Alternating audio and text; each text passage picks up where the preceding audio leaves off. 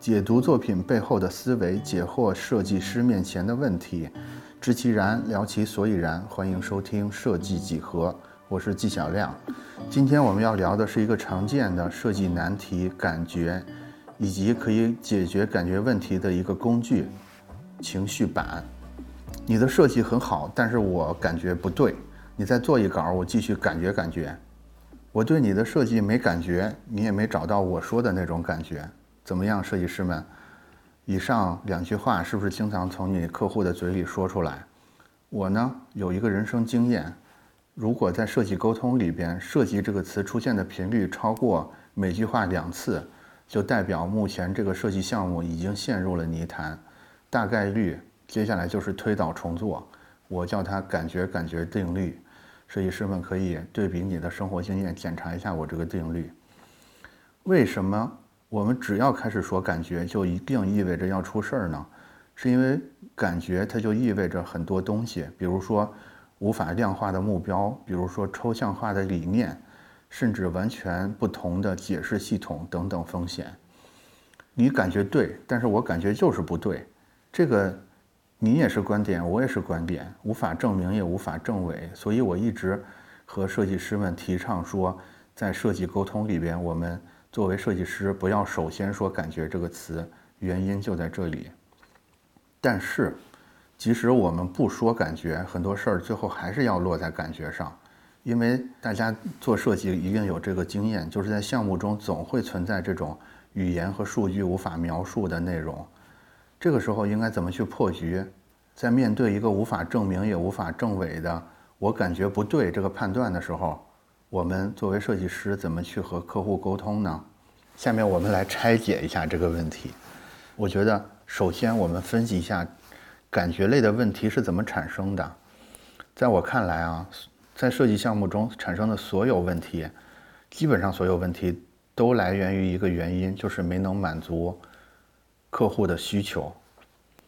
嗯，客户会拿感觉来说事儿呢，本质上也是他的某些需求没有得到满足。所以我们就先从需求来切入。我呢，把需求分成企业需求、用户需求和决策者需求三层，让我们分别在这三层里边看看感觉因素的占比是多少。首先呢，是企业的需求，其实也就是客户的直接需求，经常表现为我们收到的 brief 或者是需求清单。这个呢，是最直观。但同时也仅仅是最表面的一个价值。大多数设计师之所以后面的交付不顺利，被客户拿感觉去不断的否定，就是因为我们只看到了这些已经列出来的需求清单，而没有看到更多的东西。这些需求清单其实代表着客户的企业需求，也就是说，看起来这里边都已经罗列清楚了，不包含任何感觉的因素。但是比较有经验的设计师都知道，甭管客户给过来的需求清单看起来多么的理性，但是其实它的本质都像是招聘时候的职位要求，或者是相亲时候的求偶标准。它其实里边有大量的感性解释的空间。它只它的作用呢，其实只是用来排除最不可能的那几个方向而已。这是第一层企业需求。然后我们再来看第二层用户需求，用户需求我认为是这个设计服务里边真实价值的承载体，因为客户提的需求其实也是为了用户去提的，他只是替用户代言，但是因为用户的个体经常是很分散的，而且每个用户都各不相同，所以我们没有办法直接拿到一个像上面的企业需求这样的一个需求清单，而是需要我们作为设计师去自己挖掘。客户的用户他们的需求是什么？但正是因为没有清单，所以从用户需求这一层开始，感觉因素开始干扰我们整个设计的进程。比如说，我们设计师认为用户需要 A，然后客户认为需呃用户在乎的是 B，这个时候因为都是两个认为，所以双方就会在在这个用户需求的理解上不断的争执。感觉这个词儿呢？在用户需求的解释这一层开始成为一个常用的词。按说呢，我们说完客户需求、客户企业的需求跟用户的需求，基本上整个需求就已经被分析完毕了。但是我自己注意到，在这两层之外，还存在一个隐藏的需求，就是我们，嗯，在前面提到的第三层需求。这个需求是什么呢？就是对面，也就是客户决策人的个人感觉。到了决策人的个人感觉这一层，或者决策人的个人需求这一层，基本上就全是感觉了。在这儿，嗯，在这儿，根据我的经验，基本上就这里边没有任何可以使用的事实，基本上全是这个人的感觉。我们很多时候设计进行的艰难，往往就卡在这个决策人的感觉里边。所以刚才这三三种需求呢，我认为基本上就涵盖了一个。设计项目中可能导致问题的全部来源，我们能看到说，就是随着需求逐渐加深或者逐渐的具体化，感觉的成分也变得越来越大。那么，我们下面就来看一看，基于这三种需求的模型，我们怎么去满足这些形形色色、充满着抽象的这个这个需求列表，达成我们。最后成交的这个设计目标，我认为要达成这个目标，有一个可以依靠的工具。这个工具就是我们开头的时候，包括本期的题目中提到的这个工具——情绪板。情绪板呢，其实是一个非常常用的工具。我认为它是一个感觉类问题的专门工具。它的内容呢，其实是包罗万象的，可以包括照片，可以包括插图、色块。嗯，参考文字，甚至纹理，一个小样等等。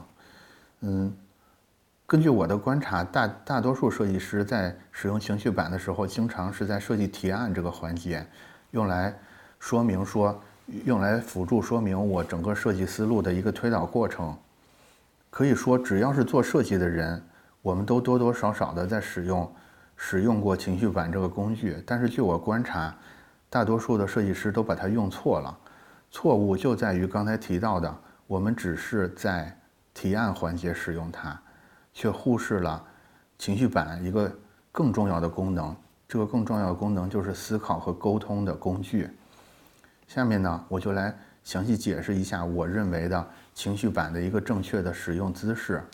我觉得我们只要掌握了这个正确的使用姿势呢，就可以用情绪板。去捕捉和固化前面那三种需求里边的感性因素，让我们在后面的整个的设计项目的进程中，尽可能少的被“感觉”这个词所困扰。关于情绪板的使用方法，其实网上啊或者书上的方法论都很多，我就不再赘述了。大家知道，我我这个节目是，嗯，原则上是不赘述在网上能找到的内容的呢。我要说的。其实也不是一个具体使用方法的问题，而是我想跟大家介绍怎么在整个设计项目中把情绪板作为一个沟通工具来使用。为了便于理解，我就顺着项目的进程，把情绪板的使用分成了四个阶段。这四个阶段就是信息收集阶段、创意发散阶段、概念设计阶段和方案阐释阶段，并且为了方便大家。去理解记忆呢？我把多快好省四个特性分别作为这四个阶段的注解。好，下面我们正式开始。第一个阶段就是信息收集的阶段，这个阶段的关键词是省。这个阶段呢，我认为主要解决的是一个为什么的问题，也就是说，我们要在信息收集阶段解决一个核心的任务，这个任务就是为什么客户要找设计师。在这个阶段，经常，呃，如果我们面对的是一个比较正规、成熟的客户，有时候会拿到他的需求清单，但是我们要注意一点，就是千万不要把这个清单认为是客户找到你的原因，或者这个清单已经完全说清楚了客户的需求是什么。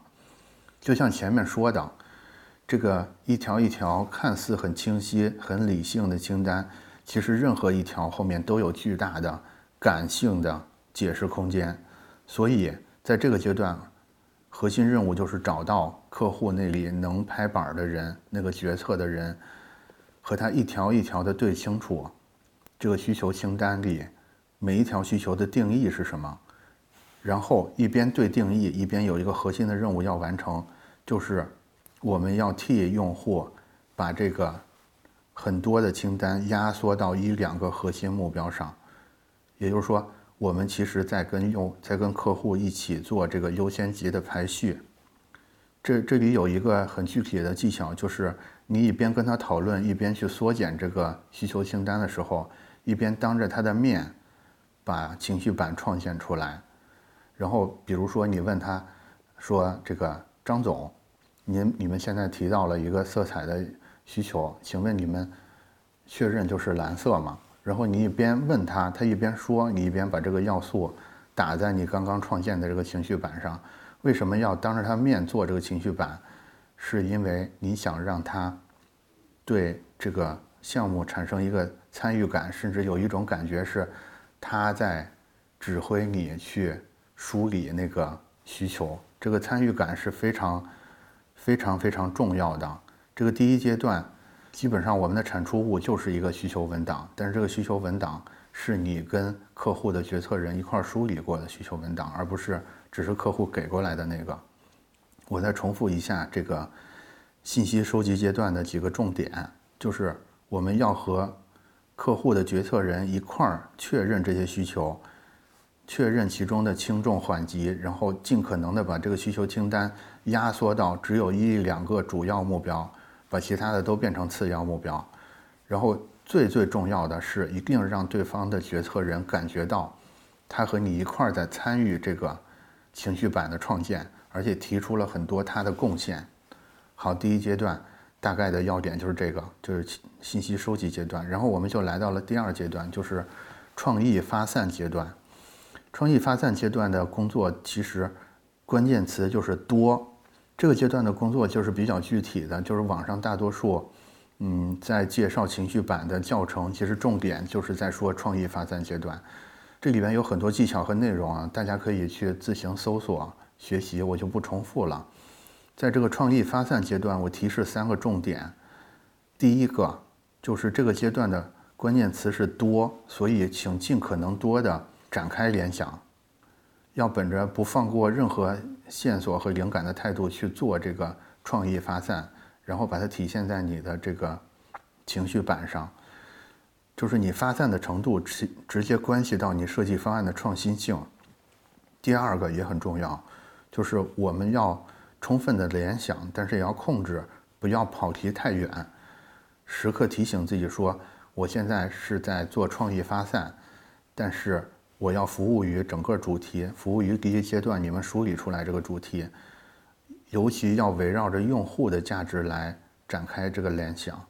然后第三个关键点，就是你在做这个关键，就是至少你在做关键词的联想的时候，你应该邀请到客户的决策人和你一块儿参与。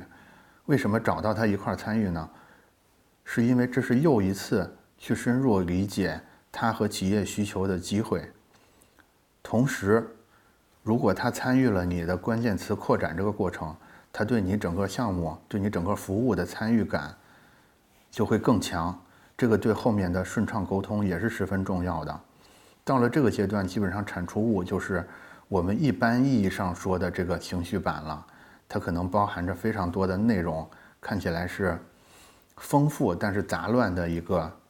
一个大集合体，这个阶段完了之后，下一个阶段就是，嗯，我定义的就是概念设计阶段。概念设计阶段的关键词是快。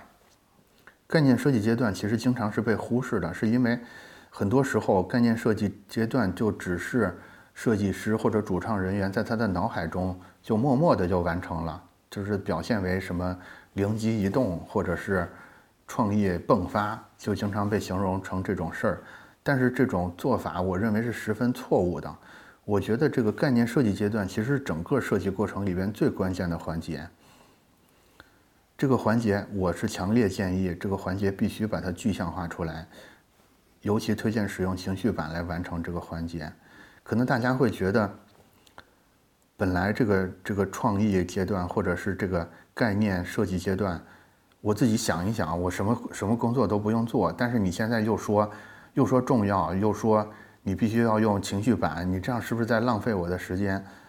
我解释一下，我建议你用情绪板，正是为了帮你节省时间，正是为了为了让你更快的完成任务，是因为我们会发现，在整个项目的进程中，最大的时间浪费其实不是来自于讨论或者是推导的过程。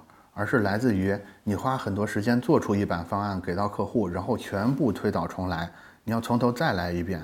大家应该都有这种这种经验，就是你提案的时候，不停的被客户完全推倒重来。所以用情绪板做概念设计，可以避免这个事儿。我帮大家算一道算术题哈，嗯，我知道咱们艺术生数学都比较差，所以这道算术题也很关键，你会认识到一个。可怕的真相。现在，假如说我们过稿的概率是百分之二十，是不是意味着我们试五次就可以成功呢？其实不是的。我也我也是个艺术生，我数学也不好，但是根据概率，呃，根据的那个概率学的推论，其实我们要试十四次才会有百分之九十五的过稿率。如果我们想要百分之九十九的过稿率，其实我们需要试二十一次。